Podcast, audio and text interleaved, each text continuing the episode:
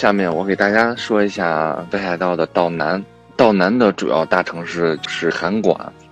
函馆这个城市是以前是非常的繁荣、非常的繁华的，因为函馆它是一个在日本当时重要的交通枢纽，它四面环海，也是一个非常重要的港口，好多国外一些东西都在这个港口进出，所以它也非常的繁华。说到函馆，以函馆山夜景，大家都听过函馆山夜景，世界三大夜景，这个夜景是非常的壮观。如果去到道南，大家一定要去函馆山夜景。咱们可以坐缆车上到函馆山上去俯视函馆的夜景，它像是一个倒卧的牛，所以非常的壮观。大家站上去就特别的自豪，这么壮观，世界三大夜景，所以这是绝对是一个网红的打卡点。下面这张图片就是我当时从傍晚上山，然后一直拍拍到一个九宫格，从傍晚到夜里不同的夜景是非常的好看的。然后在函馆有一个景点叫五陵国公园，这个五陵国公园是其实是在日本当地是很早之前是一个军事工地。你看，咱们可以看这个图片，它有护城河。当时确实是一个军事基地，现在已经成为一个 公园了。边上种了好多樱花树，将近有两千多棵樱花树。春天四月底五月初，咱们如果去到道南的朋友，一定要去这个景点看樱花。这个樱花真的是非常好看。去到函馆，大家一定要推荐的就是吃海鲜了，一定要吃一些带壳的东西，像这些螃蟹、皮皮虾、扇贝，尤其是扇贝。我在函馆。推荐大家去一个韩馆早市，这是当地的一个风俗。他们每天早上，他还可以早起七点多到这个韩馆早市去吃一些海鲜，买一些海鲜可以制作烧烤，像一些海鲜盖饭，一些扇贝。为什么刚才我提到扇贝？他们的扇贝的里的肉，那些肉真的是咱们手掌大，它的肉能把我整个手掌给贴住。而且特别的便宜，特别的鲜，都是这些渔民退潮的时候早上给打捞上来的。刚才就是主要就是去到函馆看函馆山夜景，吃海鲜。道南的景点主要就是函馆。接下来我主要给大家讲的就是北海道的道东。北海道的道东，我觉得大家一定听过，没有去过一定看过它的风景。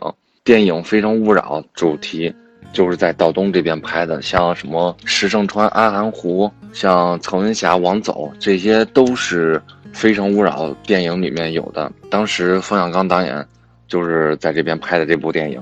我身边有朋友去过北海道的朋友，大家可以问一下，你当时为什么要去到北海道？我敢说百分之六十以上的都是说啊，当时电影《非诚勿扰》情书。是在这边拍的，然后我很早之前去过一趟，去到道东就是以《非诚勿扰》为主题的打卡地儿。首先给大家说一下四姐妹居酒屋，在《非诚勿扰》这店里面体验到四姐妹居酒屋，这个我一定要给大家好好讲一下。这个不是里面有四个姐妹是在里面卖酒的，不是。他是这样的，当时冯小刚导演拍电影的时候，突然做梦想象到，因为日本日本人特别喜欢喝酒，因为日本的压力，说实话比咱们中国的压力大，他们晚上要去喝酒，冯小刚呢就梦见这个场景，四个姐妹在里面嗯卖酒，这是一个虚拟的场景，这四个姐妹是在日本东京请的四个二线演员吧，然后再拍摄一个这个场景。其实这里面是一个老太太和一个老爷爷在里面卖一些小烧烤，也有卖啤酒，也卖一些酒烧酒。现在好多客人去就是去看四姐妹居酒屋这边去合影去拍照。去到这边的话，可能就是经常会碰到不营业不开张，为什么呢？因为《非诚勿扰》电影我估计已经有了将近十年了吧。想一下，十年之前这个老头头和老太太。还是非常的年轻，然后电影火了之后，好多人都冲着这电影去了北海道，去了找到四姐妹居酒屋，到了这个四姐妹居酒屋里，跟那个老太太点那个点菜，那个菜单拿过来一整本的菜单，然后说，嗯，这个这个，这个，嗯，这几个不要，其他的给我烤一份，整本菜单都烤了一份，结果把俩一对老太太给累累着了。所以现在经常可以看到这些四姐妹居酒屋经常会不开门，不得不佩服中国人的消费能力特别的厉害。然后在《非诚勿扰》电影里。有看到一个葛优接舒淇的这个一个车站，这个车站叫北滨车站，这个是一个网红打卡地，世界上最小的一个车站。这个车站是无人看守的。我去过这个车站，里面是大概不到二十平米吧。这里的火车也是特别的小，现在每天会有两辆火车，它的火车人多的话会有两节，人少的话只有一节。这个火车大小大概就是。咱们一辆四十人坐的大巴车那样大，所以如果运气好的话，就可以在这块拍照。大家如果去到这个景点的话，一定要注意看那个火车。有时候火车火铁道是没有那个栅栏的，大家可以下去的，千万别下去，因为日本有规定，不能在这个铁道。如果在铁道算算是大家触犯了法律，相当于日在日本街道抽烟。已经被纳入了什么日本的什么宪法，不让抽烟。呃，然后说到电影主题笑笑跳崖的地方，能叫做能取甲。能取甲为什么叫甲呢？甲在日本相当于悬崖的意思。看刚才有的朋友说去到北海道是能坐破冰船，对，在这个北海道北临俄罗斯的鄂霍克斯海，这个海是。在俄罗斯那边特别冷，俄罗斯北极北边特别的冷，然后很早就会有海面上结冰，那些溜冰可以在这个能取甲看到，然后也是看海的一个绝佳的地方，特别的美，在这边看海。我当时夏天去的时候，好是非常的清，非常的绿。这边的边上有一个牧场，环境风景特别的优美，我觉得像婚礼真的是多么的浪漫，风景是多么的好。然后去到岛东，一定一定给大家推荐的酒店就是阿寒湖旁边的酒店。阿寒湖旁边有一个集团叫做赫雅集团，他们的酒店是非常的好。当时拍电影的时候，《非诚勿扰》里的剧组演员们都住这个酒店，就跟洞爷湖旁边的华美酒店一样，是出门就是洞爷湖，出门就是阿寒湖，特别的近。这个赫雅的酒店分四个等级，最高等级的那酒店非常的贵，咱们的中国游客团队基本上是住不上的，因为他一晚上，上次听说是得好几万人民币，因为它只有十十六间房，是非常难订的，因为这个酒店都不够当地人住，所以它很少对中国一些外国游客开放。它的酒店名称就叫赫雅比之座。大家可以去搜一下，去携程上，这个酒店真的是不错的，非常的贵，而且非常的好。大家有条件的话，可以去提前预约一下，去体验一下。